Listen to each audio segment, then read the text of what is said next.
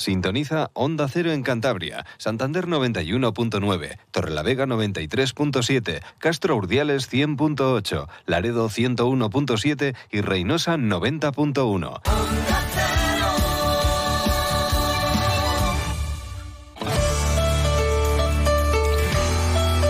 Cantabria en la Onda.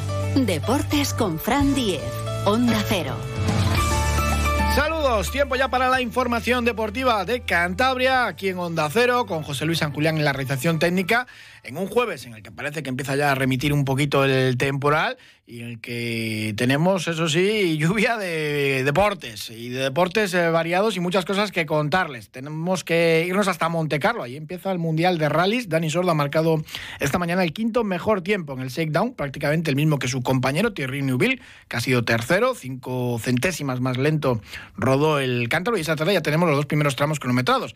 El mejor tiempo en ese tramo de entrenamiento ha sido de todo un clásico. Sebastián Oyer, el francés, que siguen pasando los años y ahí está, siempre, siendo el piloto más rápido. Tenemos también horario estimado ya para el partido de Cristina Buxa, la tenista torlaveguense, que se va a enfrentar a la número uno del mundo, la polaca Iga Swiatek. Va a ser en la madrugada del viernes a las cuatro y cuarto de la madrugada. Horario estimado, quizás empiece un poco más tarde. Bueno, por si les apetece no dormir o madrugar, depende de, cómo lo vean. Y vamos a hablar también al final del programa con Dalmacio de Dios Frías, este cicloturista español, torlaveguense, que ha batido un récord, eh, un récord increíble porque ha recorrido más de 50.000 kilómetros en un año, que son 143 kilómetros diarios sin faltar ni un solo día. Pues bueno, luego nos contará su historia. En el Racing, pues entrenamiento por la tarde. Van a entrenar a las 5 en los campos de Sport Sardinero, quizás eh, para que pase un poco el temporal, porque ayer en el mismo escenario, en el Sardinero, les cayó una granizada tremenda se ha entrenado el Alavés. Han tenido que quitar la nieve a paladas en el campo de entrenamiento, allí en la ciudad deportiva vitoriana, en Ibaya pero han conseguido entrenar y luego han tenido presentación de futbolistas y ha hablado el director deportivo sobre los fichajes, luego lo escuchamos. Y sobre todo en el Racingismo, la noticia, ayer por la tarde, partidazo de Jeremy Arevalo, la joya de la cantera del Racing, que debutó con la selección española sub-18 en un amistoso en Italia. Ganó España en Florencia 1 a 3, muy buen partido el Racinguista, jugando delantero, pero también bajando mucho a recibir, participando muchísimo en el juego, incluso en defensa. 17 añitos tiene Jeremy Arevalo, además tiene un físico espectacular. Yo se lo comentaba el otro día, si le dan algún minuto en segunda, tampoco va a desentonar. Es verdad que se le nota que es muy joven, pero uh, tiene, tiene madera para, ser futbolista profesional, que es muy difícil. 1 a 3 eh, ganó España y marcó el segundo gol Jeremy, el futbolista del Rayo Cantabria. Error del portero italiano en un mal despeje y ahí estaba, como un cazagoles dentro del área para, para meterla adentro. Mm, Ezequiel Loza, su entrenador en el filial racinguista, valoraba hoy su estreno internacional y decía además que iba a ver el partido con el chaval para ver si podía ayudarle también a mejorar. Escuchamos a Ezequiel. Sí, muy contentos, ¿no? Muy contentos por Jeremy, muy contentos porque ese gol le tiene que dar mucha confianza y bueno, pues a partir de ahí eh, mantenerlos, como decimos siempre, ¿no? Mantener los pies en el suelo y, seguir creciendo, ¿no? Eh, analizaremos el partido con él, sus acciones para que siga mejorando, para que siga creciendo, pero bueno, la verdad es que muy contentos de verle allí, ¿no? En ese escenario con, jugadores de, tanta calidad alrededor y, siendo uno más, ¿no? Con lo cual eh, estamos muy contentos por ese trabajo de Jeremy siendo uno más y uno de los mejores. Jugó además todo el partido, los 93 eh, minutos. Italia marcó además en ese tiempo de, prolongación. Como les digo, la primera plantilla racinguista va a entrenar por la tarde a las 5 en los campos de Sardinero para preparar el partido del sábado a las 9 en Mendizorroza, en Vitoria. Mm, van a ir más de mil racinguistas abríguense porque hace frío en Vitoria, está la ciudad nevada, mejora para el sábado, pero a la hora del partido, 9 de la noche, entre 0 grados y 1 grado. Dan, con 94% de humedad, viento del norte, agua, nieve, nieve, en fin, que mm, prepárense mm, porque va a hacer frío para, ese partido. Cedric Omoigil, delantero racinguista, de origen nigeriano, lo, comentaba, decía, hombre, hay que adaptarse, el tiempo es el que es eh, para todos y a pesar de la granizada que les cayó ayer, pues hombre, el sábado va a ser todavía eh, mucho peor en Mendizorroza. Además, eh, seguramente lo que nos encontramos este fin de semana, eh, la temperatura es la que es y, bueno, hay que adaptarse y saber jugar con, bueno, con, el agua, con el frío e intentar ser lo más prácticos posibles, pero sin perder la, esencia que nos está llevando a, a, bueno, a victorias. No va a haber problemas ni para llegar para esos mil racinguistas que acuden a Mendizorroza. Es autovía de pago con quitanieves constantemente y ha mejorado además el tiempo. Ayer sí que puntualmente en Altuve pues hubo algunos problemas porque hay siempre vehículos o camiones que se cruzan, pero sin más, eh, retenciones eh, puntuales. Y el césped va a estar en perfectas condiciones. Para lo que es un temporal de estas características, el Alavés está muy preparado con mantas térmicas, con máquinas de calor para la hierba que ya las hemos visto funcionando allí en, Vitoria. Así que no va a haber eh, problemas para que se dispute el partido con normalidad. Hoy la Alavés entrenaba después de retirar con balas la nieve de sus campos de Divaya de entrenamiento y tenía en presentación de Antonio Blanco, el jugador del Real Madrid Castilla que estaba cedido en el Cádiz, que eligió eh, jugar en el Alavés para pelear por el ascenso a Primera División. El Racing fue uno de los equipos que se interesó por él, un pivote que da mucho equilibrio y salida de balón, pero evidentemente pues eh, prefieren jugar a, equipos que van a ascender a Primera División. Prácticamente todos los de segunda se interesaron por él porque Antonio Blanco es el pivote de la selección española española sub-21. También hablaba Sergio Fernández, el director deportivo del conjunto Babazorro. Taichi Jara, en principio, va a salir cedido al fútbol belga, no va a estar el sábado para enfrentarse al Racing, con lo cual les quedaría de delantero Sila, que fue jugador racinguista, y en teoría también eh, Miguel de la Fuente, mm, al que dio descanso en Copa mm, el entrenador de, del Alavés pero anda muy tocado de, un, tobillo. Veremos a ver si llega o no para, para el Racing. Al Caen también le dio descanso en Copa pero claro, de la delantera con la salida de Taichi Gara, pues, eh, pues tiene muy poquitos efectivos. Si no se recupera de la fuente, solamente va a estar Sila, que jugó ante el Sevilla eh, prácticamente todo, todo el partido y haciendo un esfuerzo tremendo. ¿no? Eh, decía Sergio Fernández, el director deportivo de Alavés, que la salida de Jara, el japonés de Taichi Gara, no, no con, evidentemente están buscando un delantero, pero que, que, salga cedido no significa que vaya a abrir inmediatamente otro 9, porque es muy complicado. Tiene muchos problemas el Alavés con esto del tope salarial y eso que tiene 9,8. Tampoco tanto el Racing tiene 8,5, no hay tanta diferencia. Pero hay muchos problemas para encajar el tope salarial. ¿Qué es lo que hacen? Pues pequeñas trampas. Antonio Blanco tiene ficha del filial, han fichado también a un delantero argentino para el filial, a un chileno para el filial porque encajar todo esto es, complicado. Pero bueno, lo ha explicado y ha estado muy interesante también, tanto Antonio Blanco diciendo que eligió el Alavés y que viene para, para ascender la primera, como Sergio Fernández explicando todas estas cosas. Sí, veo un grupo muy sano, un grupo muy bueno y yo creo que el objetivo está claro, el objetivo es subir a primera división, el objetivo tiene que ser ese, yo creo que cada uno va a aportar nuestro granito de arena y, tenemos que darlo todo en el campo y cada día entrenando y, en el ambiente del vestuario y del grupo se, se nota que, que, el objetivo es claro. Respecto a la configuración de la plantilla y la posible llegada de refuerzos, como tú bien has dicho, siempre estamos abiertos a intentar mejorar en la medida de lo posible la plantilla, pero no es fácil ni por la época, ni por las circunstancias, ni por el momento. Bueno, yo creo que el club hace constantemente todos los esfuerzos que están a su alcance por intentar tener eh, la mejor plantilla posible para conseguir los objetivos. Más allá de cómo está la economía del club, la economía del club, gracias a Dios, está sana, pero no hay que confundir la situación de tesorería con el límite salarial. Lo hemos intentado explicar muchísimas veces que hay dos matices muy diferentes que es la tesorería y el límite salarial. Y por límite salarial estamos sobrepasados lamentablemente y eso dificulta la posible llegada de más jugadores. El Racing tiene margen salarial, pero no ha hecho fichajes todavía de invierno y tiene también una ficha libre. De los 22 equipos de segunda, solamente 6 no han incorporado todavía a nadie en este mercado invernal y uno, claro, pues es el Racing, nos toca. Y eso que hay posiciones donde es evidente que hace falta traer mm, refuerzos. Hablaba también Cedric a la vez. Ya saben que está en crisis. De los últimos seis partidos ligueros solamente ha ganado uno y ha perdido cinco. Pero ojo, eh, que en Mendizorroza en toda la temporada solamente ha perdido un encuentro ante el Levante y es un equipo, pues evidentemente, claro, candidato a subir a Primera División. Escuchamos a Cedric hablar sobre el conjunto vitoriano. Es un equipo que, que viene de, no haber estado del todo bien y, que seguramente pues con su afición y, y, después pues el partido que jugaron ayer contra el Sevilla, es verdad que perdieron, pero estuvieron muy bien. Entonces yo creo que nos vamos a encontrar un partido muy difícil. Eh, un ambiente en el cual apoyan mucho a, su, a, sus, a sus jugadores, eh, aunque, estén, aunque no estén en el mejor momento. Y bueno, nuestra afición también va a ir para allá. Eh, nosotros estamos en un buen momento, queremos seguir así, así que bueno, va a ser un partido bonito de ver y, muy duro, muy duro y, seguramente pues eh, con, un fútbol que seguramente no, no, nos va a beneficiar a ninguno de los equipos, pero que, que hay que competirlo.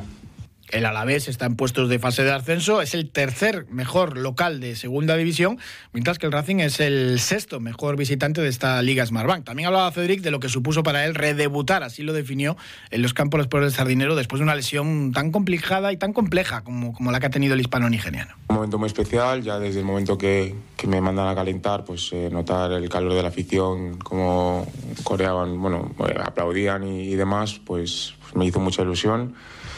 Y, y, nada, ya cuando me llaman para, para ir a, al campo, pues es verdad que, se, que tarda un poco porque el balón no salía afuera o porque iba a córner para, para ellos. Y bueno, en ese momento pues se te pasan muchas cosas por la cabeza pero bueno, sobre todo pues eso, que ha valido la pena pues, pues cada entrenamiento que he estado haciendo durante todo este tiempo para, para poder vivir ese momento pues eh, con, con, la afición y, y, con los compañeros que también han estado apoyándome en todo momento, así que bueno, muy feliz por, por la victoria sobre todo y, y bueno, eh, a nivel personal pues por, por debutar, redebutar. Y vamos ya hasta Monte Carlo. Ahí hemos tenido esta mañana el shakedown de ese rally de Monte Carlo que abre el Mundial de Rallys. Marcelo Carbone, ¿qué tal? Buenas tardes. Muy buenas tardes, Fran. Quinto mejor tiempo para Dani Sordo, lo contábamos al principio del programa en ese shakedown y esta tarde-noche ya tenemos los dos primeros tramos cronometrados. Sí, bueno, quinto, pero a menos de un segundo. Quiero decir que no, no es significativo lo que pasó esta mañana. Pensar que era un tramo de menos de tres kilómetros, el mejor tiempo para Ogier eh, con uno, un minuto 44 segundos, es decir, un minuto 44 yo creo que no da tiempo ni a sudar, evidentemente. El mejor ha sido Gier, luego eh, segundo Robampera, el actual campeón del mundo, tercero Neuville, eh, cuarto Efin Evan y quinto Dani, superando a Lubet, a Pierre Lubet por apenas dos décimas.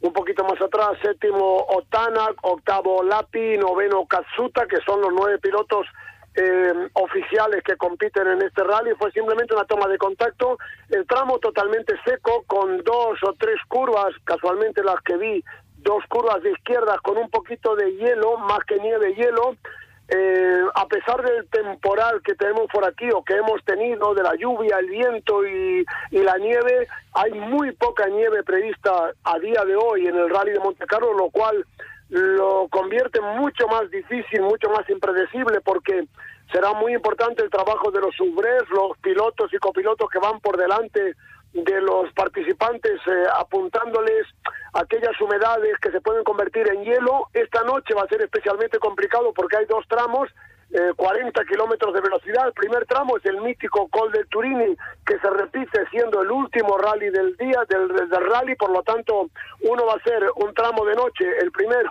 el Turini, y el último tramo de día, el domingo, en esos 40 kilómetros, eh, bueno, pues no debería pasar nada, nada grave, nada importante, pero sí que estará realmente muy delicado porque ya les digo que un rally de Monte Carlo sin nieve, para mí es un rally incluso complicado, muy peligroso porque son tramos muy veloces, muy rápidos y será muy importante el trabajo que hagan, como digo, los subres para que los pilotos no se encuentren demasiadas sorpresas. Un poco de hielo en una curva de estas que, que, está siempre en sombra, pues te puede dejar fuera la carrera. Bueno, Dani solo conoce muy bien el rally de Monte Carlo, como, como la mayoría de pilotos que están ahí, pero bueno, Dani ya, fíjate, desde, desde que comenzó con el, con el Rally Junior, ¿no? Con el Mundial Junior.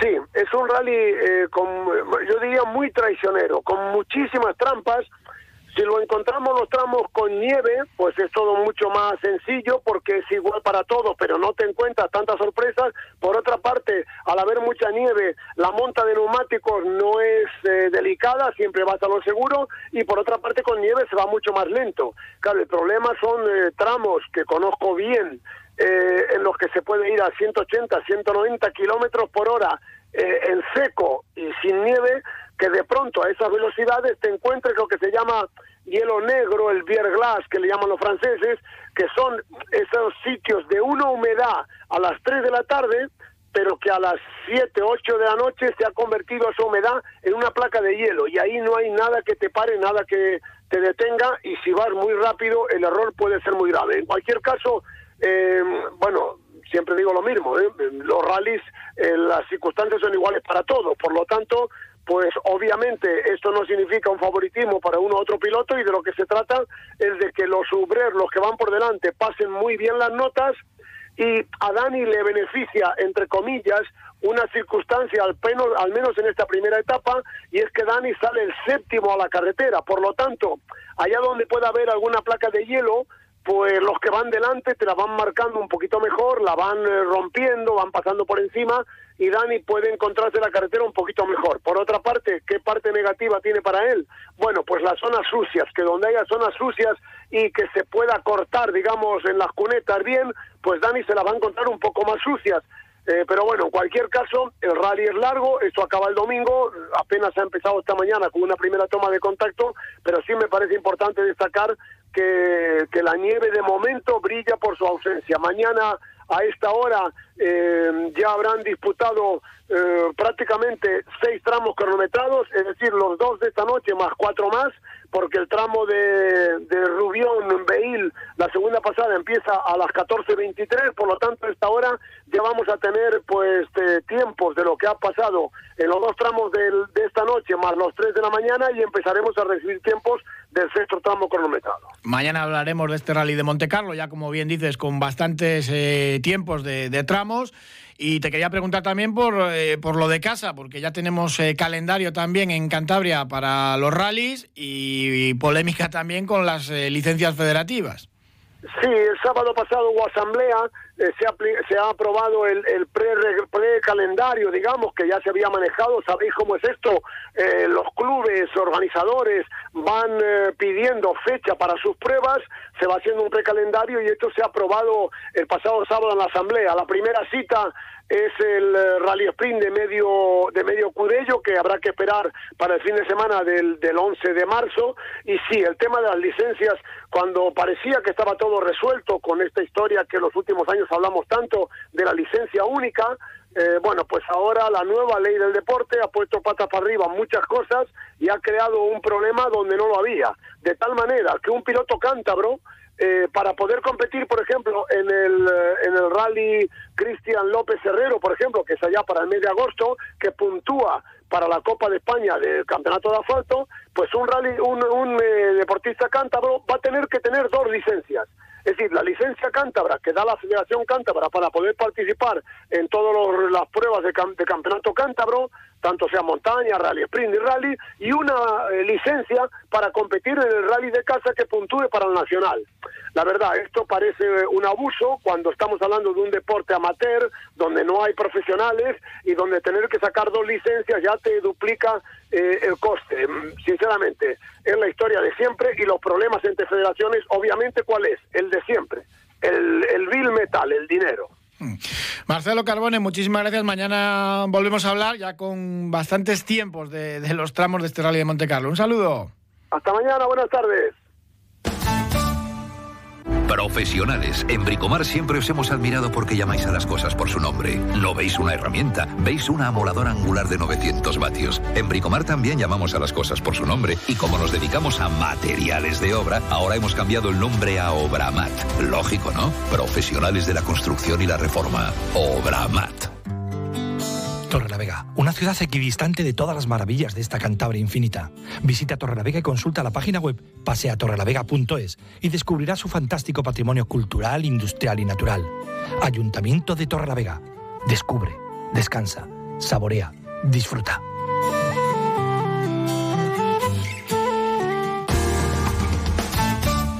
Y nos vamos a ir hasta Campo, ahí están muy contentos con la nieve, era esperada y hacía mucha falta. Mañana, de hecho, va a abrir la estación de esquí de Alto Campo, aunque sea el 30%, y ojalá que, que nieve más. Eso sí, mm, estaba difícil que la prueba de esquí race, herradura de campo, pues se pudiese disputar creo que ya tienen fecha elegida, pero lo de ser Copa de España, había muchísima ilusión por, por acoger en esquí de, montaña pues una, una, Copa de España, pues va a tener que esperar, eh, porque para este año los calendarios ya se han vuelto imposibles. Pero bueno, vamos a preguntarle a Ángel Luengo, uno de los organizadores. ¿Qué tal, Ángel? Buenas tardes. Hola, buenas tardes. Bueno, cuéntanos, ¿que hay novedades de ese Ski Rise eh, Herradura de Campo? Sí, bueno, pues mira, eh, pues ya como todos sabéis, por, por la falta de, de nieve de, de, este año, pues tuvimos que tuvimos que aplazar la prueba y entonces, eh, bueno, después de hablar con la Federación Española, eh, con los técnicos y eso, ayer tuvimos una reunión y, la verdad es que este año no solo nosotros hemos tenido que aplazar la prueba,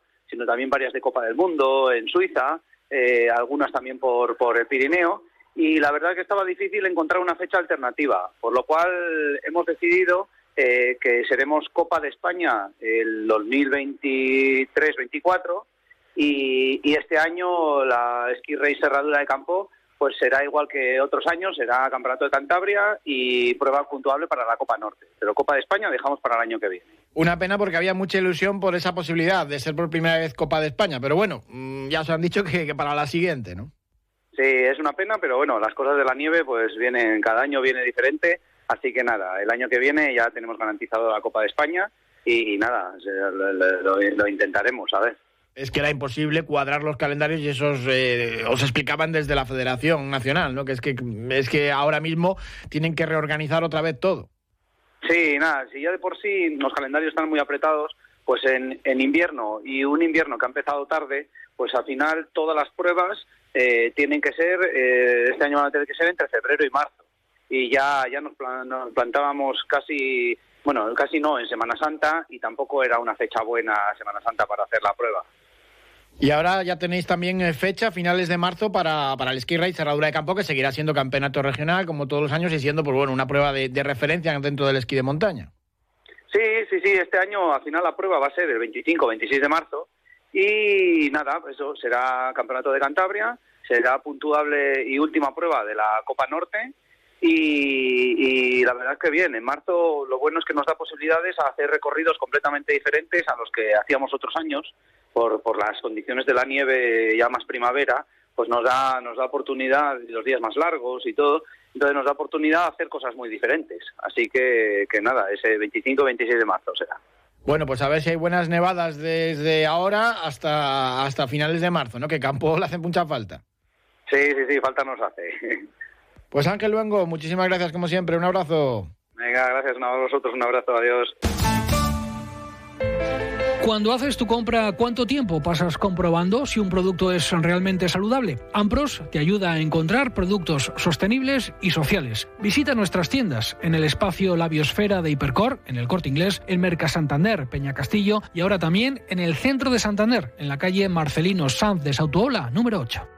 Productos ecológicos de nuestros huertos y platos de nuestro catering. Ampros, creando oportunidades para las personas.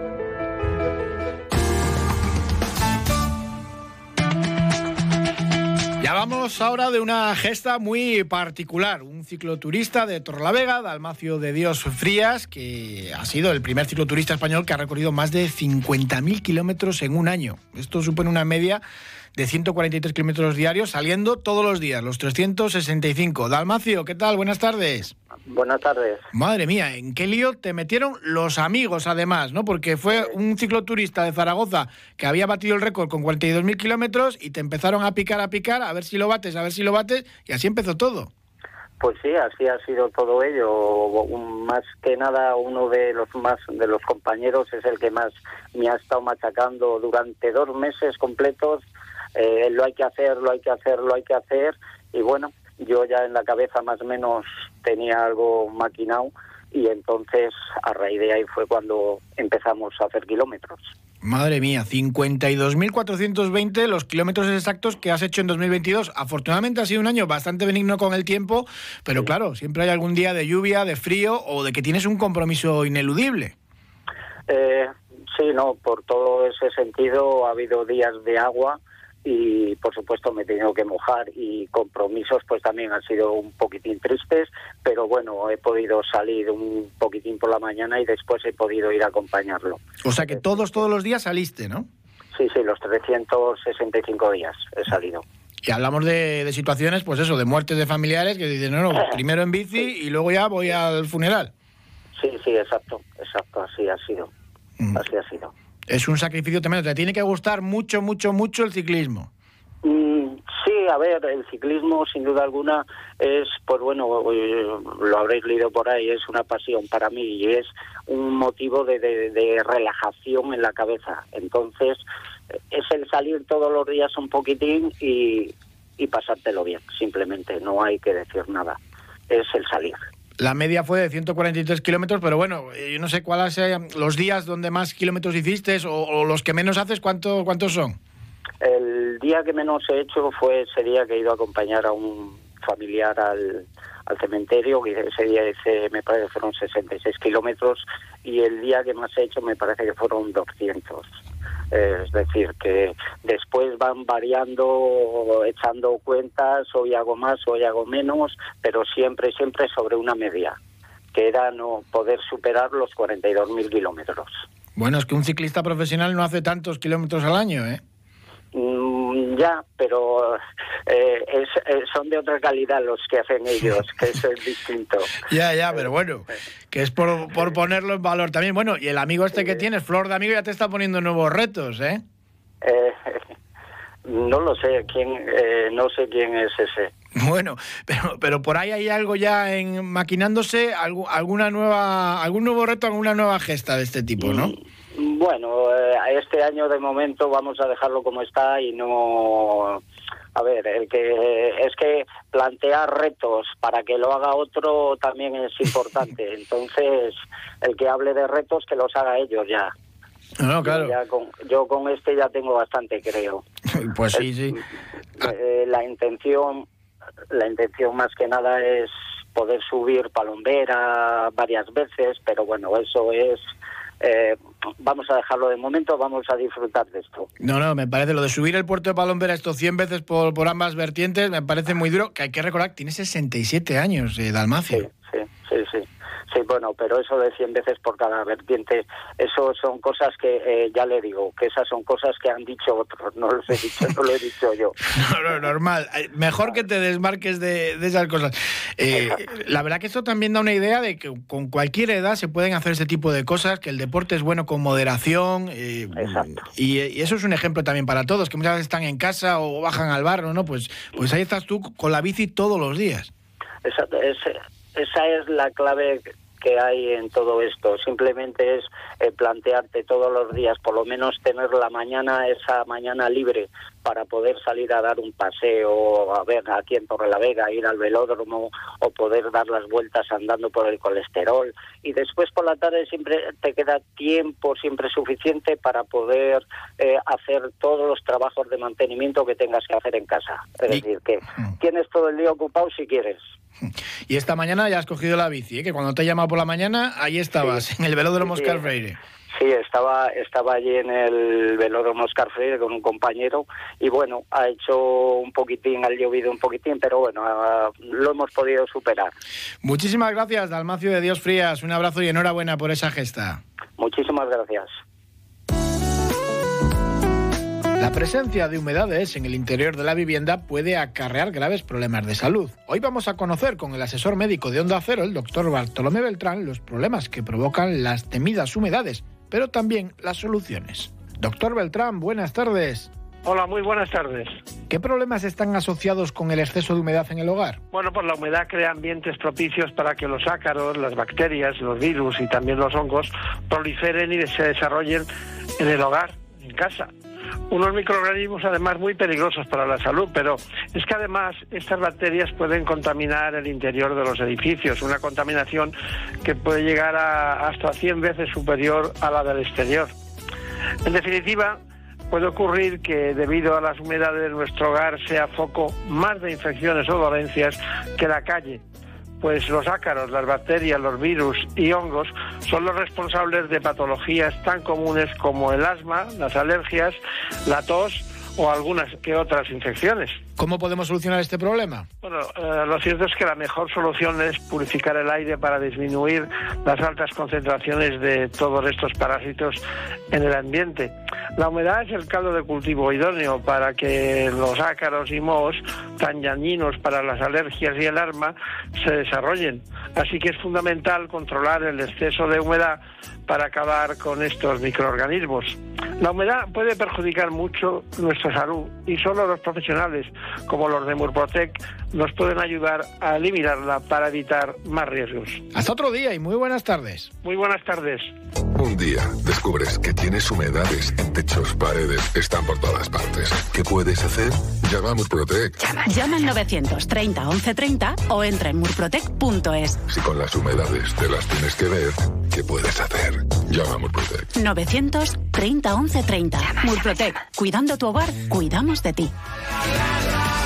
Gracias por habernos acompañado. Les dejamos ahora con el programa de Julio Otero. Un saludo, hasta mañana.